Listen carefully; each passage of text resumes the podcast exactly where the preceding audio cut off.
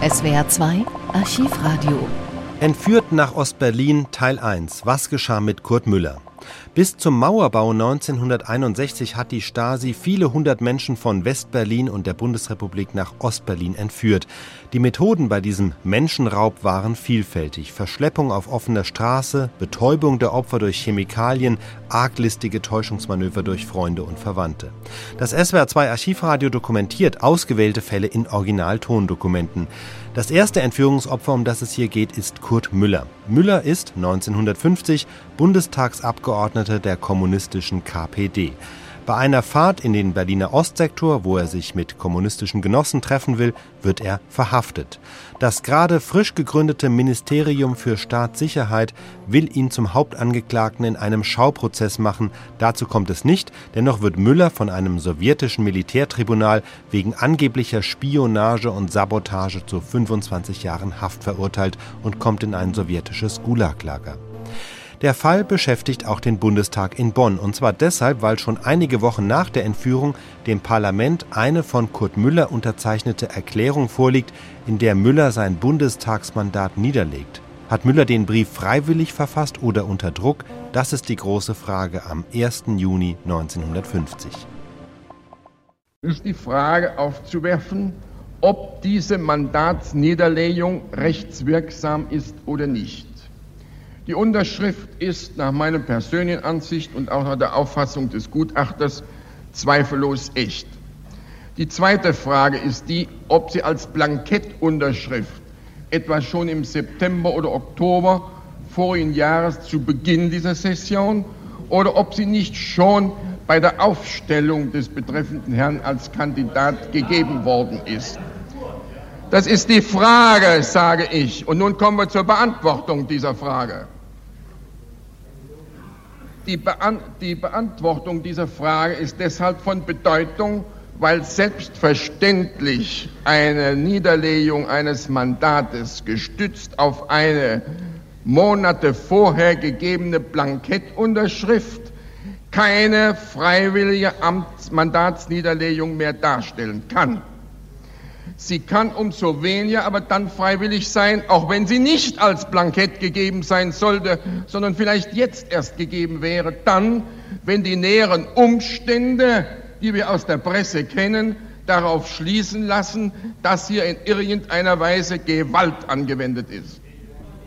Der Ausschuss für Geschäftsordnung und Immunität kommt aufgrund der verschiedensten Indizien zu dem Ergebnis, dass nach den Grundsätzen des Beweises des ersten Anscheines, aufgrund der Presumptio Facti, die Vermutung dafür spricht, dass diese Mandatsniederlegung nicht freiwillig erfolgt ist und deshalb rechtsunwirksam ist. Jede Vermutung kann durch den Gegenbeweis entkräftet werden. Es steht den Herren der KPD frei, diesen Vermutung durch den Gegenbeweis zu entkräften. Der Antrag, der Antrag, den der Geschäftsordnungsausschuss diesem Hohen Hause vorlegt, sieht deshalb zu Punkt 1 vor, die Möglichkeit dieses Gegenbeweises zu eröffnen. Der Präsident des Bundestages wird darin ersucht, alle Maßnahmen zu treffen, die es möglich machen, eine freiwillige Erklärung vor Behörden innerhalb des Gebietes der Bundesrepublik Deutschland oder der Westsektoren von Berlin darüber herbeizuführen, ob Herr Müller freiwillig die am Mandatsniederlegung abgegeben hat und zu dieser freiwilligen Erklärung heute noch steht. Zum Zweiten, nach Artikel 41 Absatz 1 Satz 2 des Grundgesetzes hat dieses Hohe Haus zu prüfen, ob die Niederlegung eines Mandates, überhaupt die Beendigung eines Mandates rechtsgültig eingetreten ist oder nicht. Deshalb wird zu Punkt 2 des Antrages die Beschlussfassung dieses Hauses dafür erbeten, dass es unter den gegebenen Umständen eine rechtswirksame Mandatsniederlegung seitens des Herrn Abgeordneten Müller nicht als vorliegend ansieht, sodass er also noch wenn dieser Beschluss gefasst wird, als Abgeordneter anzuerkennen wäre. Und der Punkt 3 des Antrages zieht daraus die Schlussfolgerung, wenn dem Antrag zu zwei stattgegeben wird, wenn der Herr Abgeordnete Müller eben nach unserer Auffassung noch Abgeordneter ist, dann ist seine Immunität nicht nur verletzt, sondern liegt eine strafbare Handlung, nämlich Hinderung eines Abgeordneten an der Ausübung seines Mandates vor. Die äh, nach dem derzeit noch geltenden Besatzungsstatut sind die Herren Oberkommissare in auswärtigen Angelegenheiten die Vertreter der Bundesrepublik Deutschlands, soweit sie nicht ihrerseits in einzelnen Angelegenheiten diese Dinge der deutschen Bundesregierung selbst überlassen haben. Unter diesen Umständen geht der Antrag 3 dahin, die Oberkommissare zu bitten, ihrerseits alles zu tun, was erforderlich ist, um die Immunität des Abgeordneten Müller beizuführen, äh, zu sichern und seine Freilassung herbeizuführen. Ich empfehle Ihnen die Annahme dieser Anträge. Ich eröffne hiermit die Aussprache. Wer wünscht das Wort? Herr Abgeordneter Renner, bitte drei Minuten. Der Herr Berichterstatter, der Volljurist ist, hat diesen Bericht ausgenutzt, um gegen uns als Partei generelle Beschuldigungen von einer erschreckenden Lächerlichkeit vorzubringen. Ich kann dazu nur sagen, wer untertan ist und wer eine Untertanenseele in sich trägt, der geht von der Annahme aus, dass aus seiner gesamten Nachbarschaft Untertanenseelen in sich trägt. Hier werden auf der Basis von Vermutungen, von Fantastereien, von Hypothesen, die jeder Grundlage entbehren, dem Haus Vorschläge unterbreitet, die auf einen glatten Verfassungsbruch hinauslaufen all diesen Hypothesen, all dieser Räuberromantik, die hier zutage getreten ist, halte ich die Erklärung meiner Fraktion entgegen. Die Mandatsniederlegung des ehemaligen Abgeordneten Kurt Müller ist in der Plenarsitzung des Bundestages vom 11. Mai 1950 durch den Herrn Vizepräsidenten Dr. Carlo Schmidt bekannt gegeben worden. Damit ist nach der Verfassung die Mandatsniederlegung rechtsgültig geworden.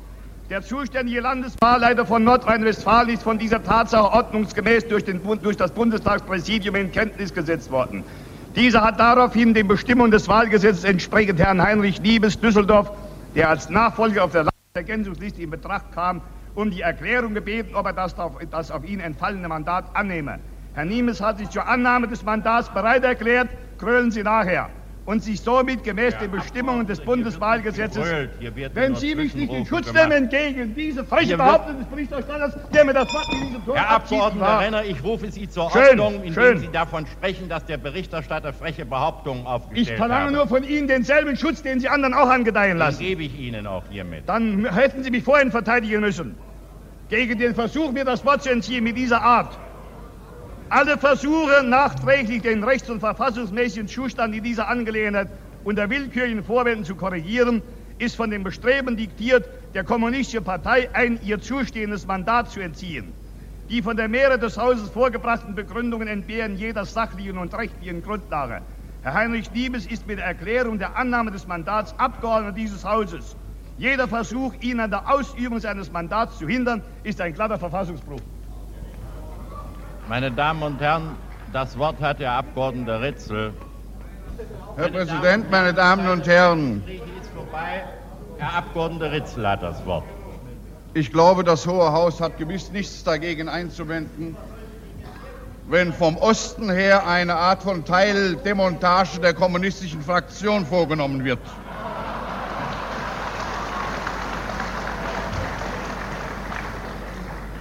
Ich möchte unseren sonst sehr geschätzten Kollegen Renner vor dem gleichen Schicksal bewahrt wissen. Ich verstehe seine Aufregung. Er ist dazu verpflichtet, sich aufzuregen. Das ist ein ungeschriebenes Gesetz in der kommunistischen Fraktion. Sie muss im gegebenen Moment, wenn es gerade mit der Linie übereinstimmt, sich entsprechend künstlich engagieren.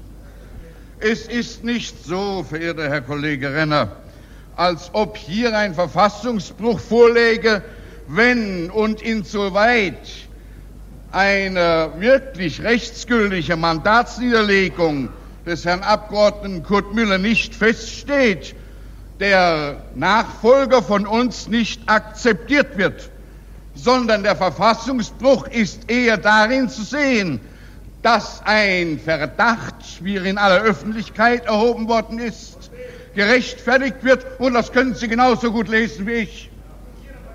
Ach nein, lesen Sie doch bitte, Herr Kollege Renner. Natürlich, in Ihrer Presse steht was anderes. Das ist ganz klar. Wenn und insoweit die öffentliche Meinung, auf die der Herr Abgeordneter Renner doch sonst so gern und so stark abhebt, den Verdacht äußert, dass hier etwas nicht mit rechten Dingen zugegangen sei, dann haben wir die Verpflichtung zu verhindern, dass dieser Verdacht ignoriert wird. Nun äh, aber glaube ich, wäre es nützlich, wenn der Herr Abgeordnete Renner hat ja eine ihm zur Verfügung stehende Presse und auch sonstige Möglichkeiten, dem Bundestag doch einige Fragen beantworten wollte. Es wird ihm schwer fallen nachzuweisen, wann diese Erklärung des Herrn Abgeordneten Kurt Müller in Tat und Wahrheit zustande gekommen ist. Es wird Ihnen vielleicht sogar möglich sein, dem Hohen Hause, das sich mächtig dafür interessiert, den Weg nachzuweisen und das Datum, Herr Kollege äh, Renner, den Weg und das Datum des Herrn Abgeordneten Kurt Müller seiner Reise in den Ostsektor von Berlin. Und es wird Ihnen vielleicht auch möglich sein, aufgrund Ihres Einflusses dafür zu sorgen, dass das, was in dem Ausschussantrag, der dem Hohen Hause hier heute vorliegt, gesagt ist, zur selbstverständlichen Handlung wird und dass man dem Herrn Kurt Müller noch einige Bewegungsfreiheit erlaubt, um ihm mindestens im Westsektor von Berlin eine Aussage zu ermöglichen, unter welchen Umständen diese Unterschrift überhaupt zustande gekommen ist. Wir haben von dem Herrn Berichterstatter gehört, dass der Verdacht der äh, Blanko-Unterschrift vorliegt. Es soll das bei der kommunistischen Fraktion auch in anderen Fragen schon äh, zur lieben Gewohnheit geworden sein. Ich glaube, wir haben im Bundestag eine zwingende Verpflichtung und ein Recht darauf, dafür zu sorgen, dass sowohl die Arbeitsfähigkeit des Hohen Hauses als auch die Rechte und Pflichten der Abgeordneten gesichert werden. Wenn wir an die Hohe Kommission dank der Tatsache, dass wir trotz des fortgesetzten europäischen Gesprächs noch keine Souveränität auch nur auf diesem bescheidenen Gebiet haben, herantreten müssen und so aus dem Grunde die Unterstützung der Hohen Kommission zu sichern, um zu erreichen, dass dem Herrn Abgeordneten Kurt Müller eine Erklärung auf freiem Boden und nicht gerade in Pikistan ermöglicht wird. Sie haben gestern angedeutet, verehrter Herr Kollege Renner, das sei ein Agent und er habe sich strafbare Handlungen zu Schulden kommen lassen. Frage, wann und wo, auf welche Weise und in welcher Art hat der Herr Kurt Müller sich strafbare Handlungen, die in der Ostzone strafbar sind, zu Schulden kommen lassen?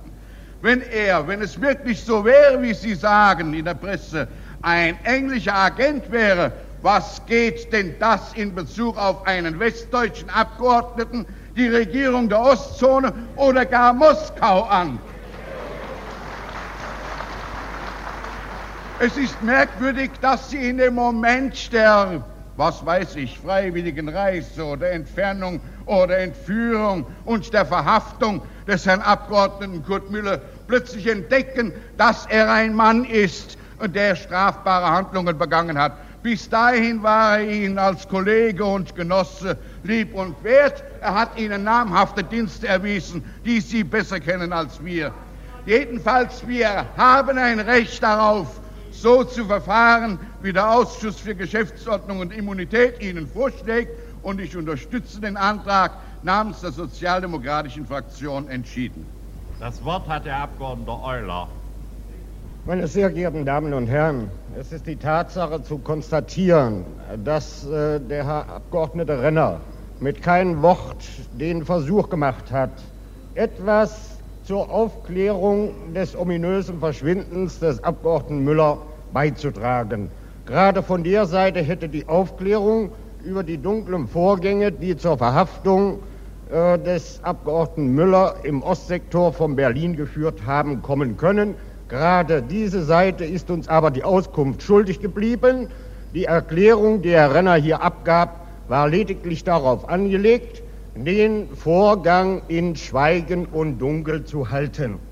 Deshalb ist der Vorschlag, der Antrag des Ausschusses ohne weiteres gerechtfertigt. Warum ich aber das Wort ergriffen habe, ist darüber hinaus ein anderes, nämlich die Anregung zu geben, dass sich die örtlich zuständigen Staatsanwaltschaften nun mit mehr Intensität um die Aufklärung der Vorgänge bekümmern, die mit dem Verschwinden und der angeblichen Mandatsniederlegung des Abgeordneten Müller zusammenhängen.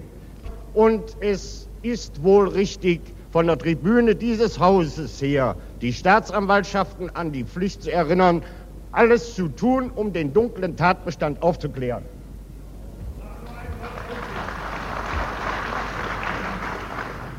Weitere Wortmeldungen liegen nicht vor. Wir kommen zur Abstimmung. Meine Damen und Herren, wer für den Antrag auf Seite 2 der Drucksache 993 des Ausschusses für Geschäftsordnung und Immunität ist, bitte ich die Hand zu erheben. Danke, ich bitte um die Gegenprobe. Gegen wenige Stimmen so beschlossen. Sieben Wochen nach dieser Bundestagsdebatte tritt Kurt Müllers Lebensgefährtin an die Öffentlichkeit. Zu diesem Zeitpunkt gibt es auch weitere Informationen über Müllers Schicksal. Mehr dazu in der Folge Entführt nach Ostberlin Teil 2 Kurt Müllers Verlobte.